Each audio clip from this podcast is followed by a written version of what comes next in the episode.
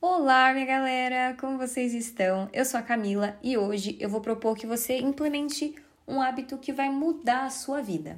Um hábito simples, mas que a gente deixa para depois e não valoriza como deveríamos. Mas antes, quero dizer que esse é um podcast informal e eu quero que você imagine que está aqui comigo na sala da minha casa. Então vamos lá.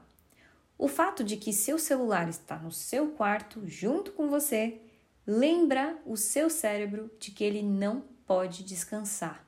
O nosso hipocampo, envolvido com consolidação de memória, também responsável pelo gerenciamento das nossas tarefas, não consegue descansar. Mas eu vou te propor a solução.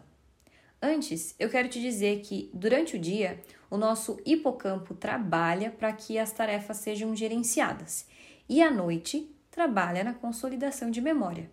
Mas e se a gente não consegue descansar? O que acontece? A gente não consolida as memórias corretamente.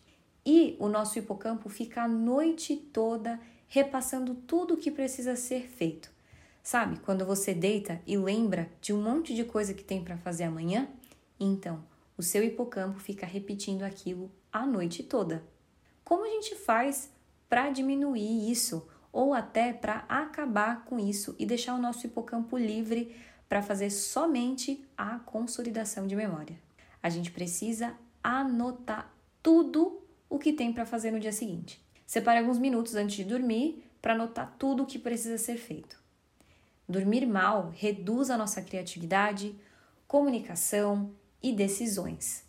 Caso você goste desse assunto, eu recomendo um livro chamado Why We Sleep, de Matthew Walker. É, eu não sei se existe essa versão, se existe a versão desse livro em português, é um livro extenso e com muita informação. E também uma palestra da neurocirurgiã brasileira doutora Rosana Alves. Essas foram as fontes que me baseei para trazer essa solução para você. Eu espero muito que você coloque isso em prática. No começo vai ser um desafio, mas os benefícios vão vir. Confie no processo. Foi um prazer falar com você hoje. Me siga no Instagram para a gente continuar pertinho, arroba olarcamila. E a gente se vê em breve. Até!